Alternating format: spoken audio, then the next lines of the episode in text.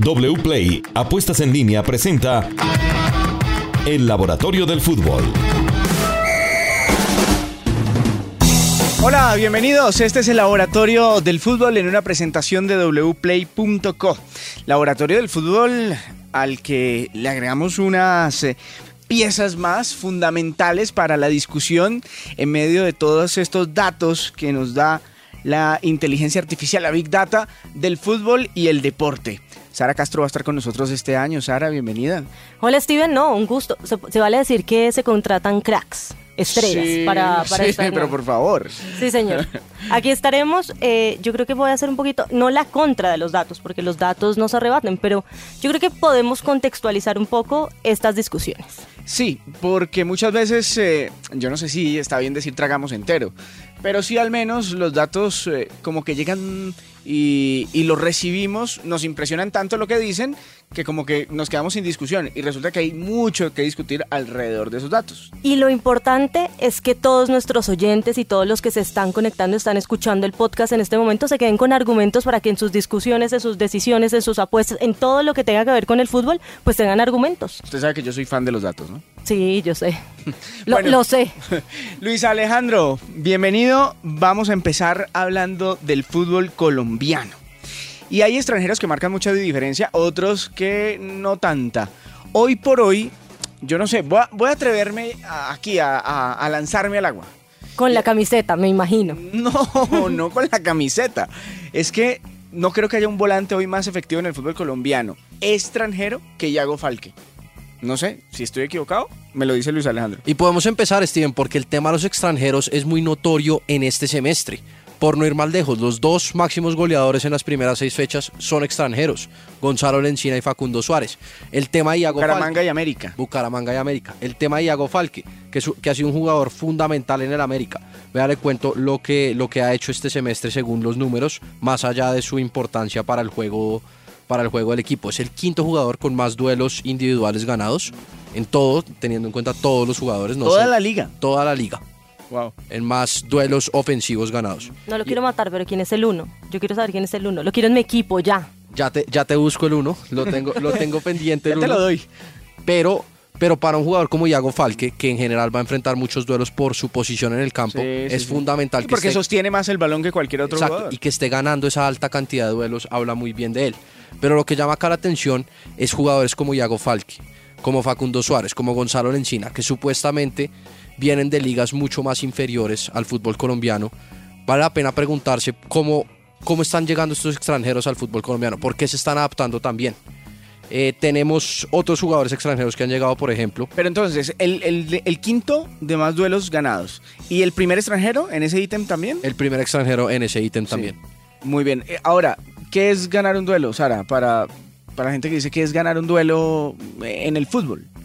Un ganar un duelo, ganar un duelo en este caso es que como hay una contraposición del Mm. equipo rival, pues él cuando o sea, hay un uno contra uno, que es lo que llamamos un enfrentamiento, él es el que supera, o sea, supera por alguna capacidad técnica, habilidad, lo que sea, a su rival, entonces logra eh, imponerse, digamos, en eso que llamamos. Al final es muy importante, ¿no? Porque eh, hay unos técnicos que dicen que el uno contra uno es la verdadera, la, la verdadera verdad revelada del fútbol.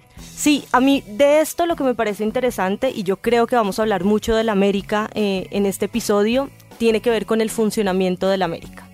Iago Falque es lo que es porque tiene un contexto en el que todos sus jugadores logran engranarse muy bien y ahí es donde marca diferencia. Marca diferencia él, marca diferencia Carlos Darwin Quintero, marca diferencia el 9. O sea, yo creo que hablamos desde un contexto, por eso estos datos, porque luego lo veremos y lo, y lo analizaremos, son datos muy impresionantes a nivel individual, pero no hay un rendimiento individual que no tenga que ver con el contexto colectivo. Por ejemplo, esa combinación entre Carlos Darwin Quintero y Iago Falque, que es fundamental, es la cantidad de pases más repetida en el equipo americano. Normalmente los equipos la cantidad de pases que más repiten son los centrales.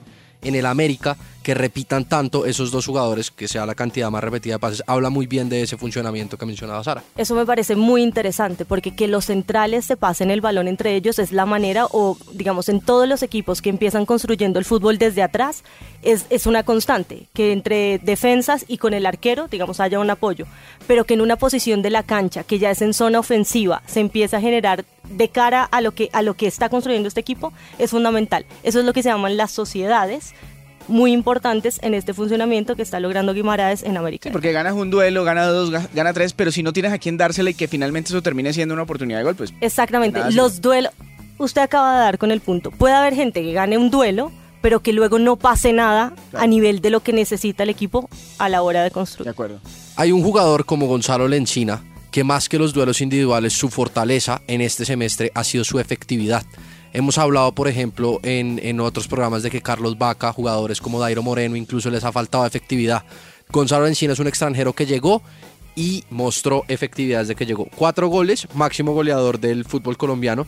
Eh, en goles por 90 minutos, tiene más goles por 90 minutos que el 90% de todos los jugadores no tiene goles de penalti, habla muy bien de él y ha convertido el 90% de, su, de, sus oportunidades que ha tenido. ¿90%? 90%. Eh, debe ser el delantero que más convierte en el fútbol. Ha convertido 4 de 5.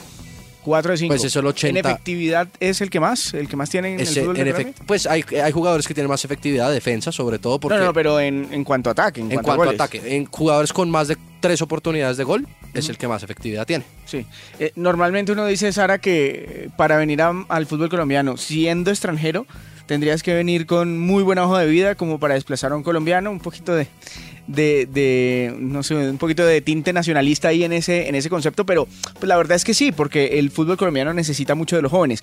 Pero estos jugadores no son niños, ¿no? No son jugadores de 21 ni de 22 años, son extranjeros, pero vinieron y marcaron diferencia y estaban marcándola en, en un fútbol eh, como el de Bolivia, como Facundo Suárez, ¿no? O, o Lencina, que venía de un equipo de Atlético menor, Rafaela. Es que menor de justamente, Argentina. es que eso es lo que a mí me parece importante y es como un entrenador logra ir a estos mercados y buscar jugadores que puedan engranar bien.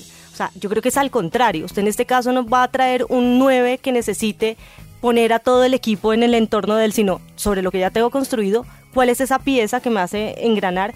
Lo del Encino me parece interesante, pero en Facundo Suárez, de los datos eh, que Specta nos ha traído, me parece muy llamativo que es el segundo jugador con más toques en el área de penal. Esto significa que es un 9-9. Es un 9 que está siempre ahí Sí. a la casa, que está, que está esperando, y eso es muy importante en un equipo eh, que entiende, ya hablamos del funcionamiento previo, de lo que hace Falque con Carlos Darwin Quintero, pero en este caso, tener un definidor, porque también tiene cuatro en este campeonato, el caso de Suárez, me parece muy interesante. Entonces, me gusta analizar sobre esto, que vayamos a mercados con necesidades claras, a encontrar jugadores. Ahora, no todas las apuestas salen, evidentemente, porque se encuentran con to- contextos, eh, con temas de adaptación de diferentes tipos, que pueden ser eh, físicas, que pueden ser a una idea y, y diferentes, eh, digamos, imponderables del juego. Pero en este caso me parece que se hizo un buen trabajo en ir a esos mercados, porque siempre los nueve, además, son los jugadores más caros y más difíciles de encontrar, sobre todo a nivel sudamericano, cuando se compite con México, que tienen unos presupuestos altísimos. Me parece muy interesante Pero lo que nada se- más en el fútbol colombiano. La- los últimos goleadores estuvieron entre, entre el primer y el tercer lugar, todos de a 34, 35, 33 años. Dairo Moreno, Fernando Uribe, eh, eh, Adrián Ramos, todos muy veteranos. Es muy difícil de conseguir el To- 9 to- con gol, todos muy veteranos. El Sí. máximo goleador menor de 25 años tenía solamente 12 goles en todo el año. Ahorita se me escapa el nombre, ya le busco. Pero por ejemplo. Recuerdo a Harold Preciado y Harold ya tiene 28, por ejemplo. Exacto. Por ejemplo, el máximo, un- el máximo defensor con más goles el año pasado, Carlos Ramírez, 16 goles, tenía más goles que el máximo goleador menor de 28 años del fútbol colombiano. Pues estamos muy atacantes. Juan Pablo Vargas, por ejemplo, Ah, se me antoja que puede ser uno de los mejores defensas de- del fútbol colombiano, ¿no? Puede ser, eh, es y además lle- Millonarios. lleva haciéndolo en las últimas temporadas. Por ejemplo, en acciones defensivas realizadas, un jugador que está en un equipo con tanta posesión tiene más que el 98% de acciones defensivas realizadas que los centrales. Entonces se enfoca mucho en esa parte del juego y lo hace ¿Qué muy quiere bien. decir? Que realiza muchas acciones, ¿cómo suena? Realiza muchas acciones defensivas en el juego. Sí, y yo creo que de Juan Pablo Vargas hay que analizar una vez más el contexto. Yo los voy a llevar a esto siempre y es, ha sido fundamental en la idea que pretende Gamero, que la idea de Gamero también ha ido evolucionando. Gamero intentó haciendo un fútbol posicional, pegando mucho los extremos a las bandas, ha encontrado un juego que le permite hacer las dos cosas porque estaba teniendo desgastes altísimos físicos, sobre todo cuando iba de visitante a climas como el de Barranquilla. Esa presión alta, tan potente, eso generaba un desgaste inmenso. Y en lo que yo veo Juan Pablo Vargas es un liderazgo impresionante, es un jugador que da seguridad. Técnicamente, técnicamente eh, está bien dotado, es un jugador que sabe con el balón. Sin duda, sin duda, porque en este estilo de juego en el que Gamero ha intentado construir desde atrás, en el que la salida, y eso lo vamos a ver en Junior de Barranquilla más adelante, y es la salida de balón, es una salida de balón clara, es una salida de balón precisa, es un equipo que sabe mover los defensas en el momento de empezar a, buscar el arco contrario. Para mí lo de Juan Pablo Vargas sin duda es una de las mejores contrataciones y que ya hace parte de este proceso eh, de Gamero en Millonarios. Pero no todo es color de rosa. Veo, por ejemplo, Francisco Acosta de Atlético Nacional. No solamente viendo lo que nos trae usted, eh, Luis Alejandro, sino la percepción de los partidos, creo que todavía está un poquito en deuda, ¿no? No ha despegado totalmente, ¿o sí? Pues Steven, a él le ha pasado, sobre todo su problema ha sido en el tema de duelos individuales. Eh, tal vez es por un tema físico, tal vez es por un tema de adaptación, pero él ha sufrido en los duelos individuales. Es el tercer delantero con, menos, con menor porcentaje de duelos atacantes ganados en toda la liga. Sin embargo, cada vez que está en el, terreno de juego es peligroso. Ha generado más, mayor cantidad de goles esperados, que es la probabilidad de que un remate termine en gol, que el 95% de los delanteros. Pero no le entran. No, pero ha jugado poquito, ha marcado un gol, ha, sido menos efectivo de lo que se espera, pero ha sufrido sobre todo en el tema individual, eh, de, de enfrentamientos físicos. Claro, pero ¿tiene un jugador que estar obligado a hacer duelos uno contra uno? No. No. Eh, ¿Cuál es la posición o cuál es el rol que le determina el entrenador? Yo creo que ahí tiene que ver Pablo Autori, que también está encontrando ese sistema, porque incluso Ángel tuvo problemas en un inicio en encontrar si jugaba de nueve, si jugaba un poquito por fuera, si jugaba de segundo delantero.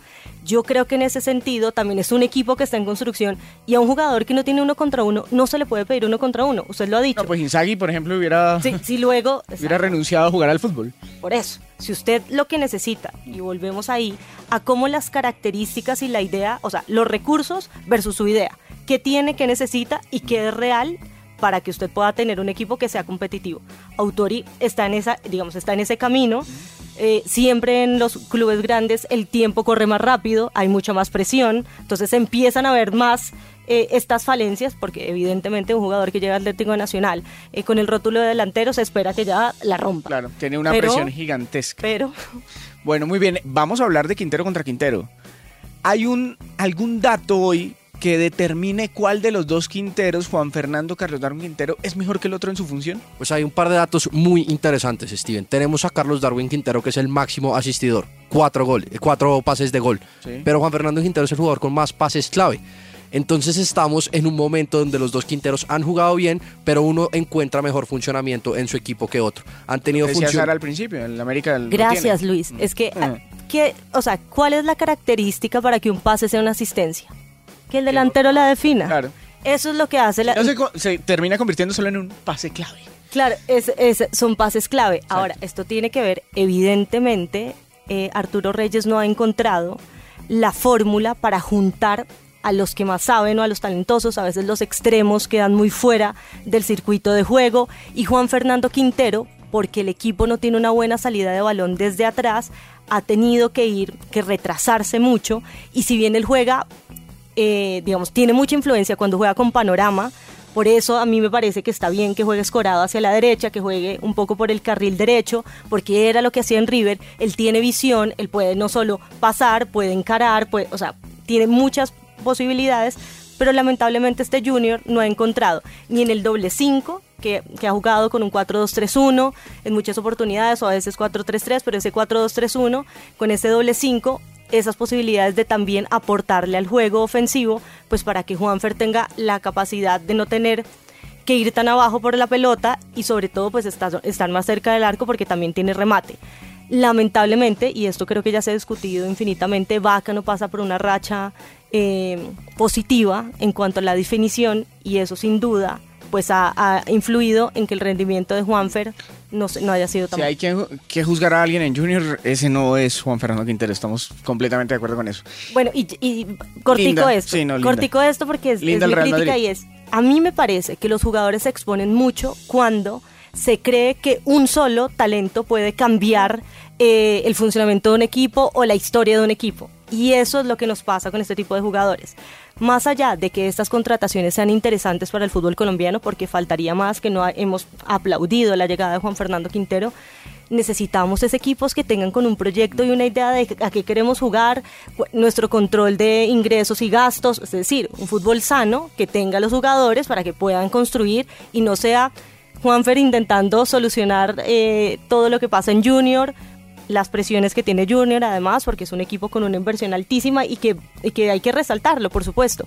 Eh, pero bueno, yo creo que si Juanfer y el equipo evoluciona, seguramente su rendimiento va a ser, va a ser muy positivo. Pero, por ejemplo, en pases acertados es uno de los que mejores, mejor rendimiento tiene en el campeonato, ¿no? De, sí, no solo en pases acertados, sino además, por ejemplo, en porcentaje de regates realizados. Gana los regates, gana los duelos. Eh, los dos jugadores, Carlos Darwin como Juanfer, los dos ganan su parte individual, necesitan la parte colectiva. La madurez también de Darwin Quintero yo creo que es impresionante. Y es uno como ve la evolución de los jugadores, como un jugador que ya empieza a pensar más que a correr. Sabe dónde recibir, busca el espacio. No, como le elabora espacios a sus compañeros, impresionante. Y Linda Caicedo se viste de blanco. Ah, porque aquí también hay fútbol femenino, por supuesto. se viste de blanco. La ñapa final. La ñapa es porque llega un Real Madrid que es un equipo muy ofensivo. Le va a sentar a Linda Caicedo. ¿Por quizás porque es el segundo equipo de toda la Liga Española con más remates, el segundo con más posesión de balón, el segundo con más jugadas clave. Entonces llega un equipo que tiene esa tendencia ofensiva, todo por detrás del Barcelona, que está un escalón por arriba de todos. Linda es 7, 10, 9. ¿Linda qué es? Linda es todo lo que quiere hacer. Linda es una jugadora que tiene desequilibrio, que tiene uno contra uno y que tiene aceleración sobre la aceleración, que eso ya es como un talento súper diferencial. Yo creo que si ella encuentra su posición, ella bien podría jugar de extremo, por ejemplo, porque ya si va hacia adentro también puede generar mucho daño tiene remate. Yo creo que lo que menos tiene, digamos, es como remate, pero tiene muchas otras características que puede desequilibrar con espacio, yo creo que va a ser muy, muy peligroso en esta liga y sin duda en un Real Madrid que tiene una política de fichajes en la que se enfoca en jugadoras jóvenes, que no tiene, digamos, lo que pasa en el Barcelona, que es mucho más proceso, eh, digamos, de tiempo, bajo una idea, acaba de tener oportunidades, por supuesto, tiene jugadoras, va a competir la posición, eh, pero sin duda creo que además es un hito en lo que significa para el fútbol femenino, el mercadeo, que también es importante, eh, la llegada de Linda. Entonces tendremos muchos más episodios para hablar de Un montón de episodios, porque apenas comienza el año para nosotros, el laboratorio del fútbol aquí con wplay.co. En ocho días nos encontramos.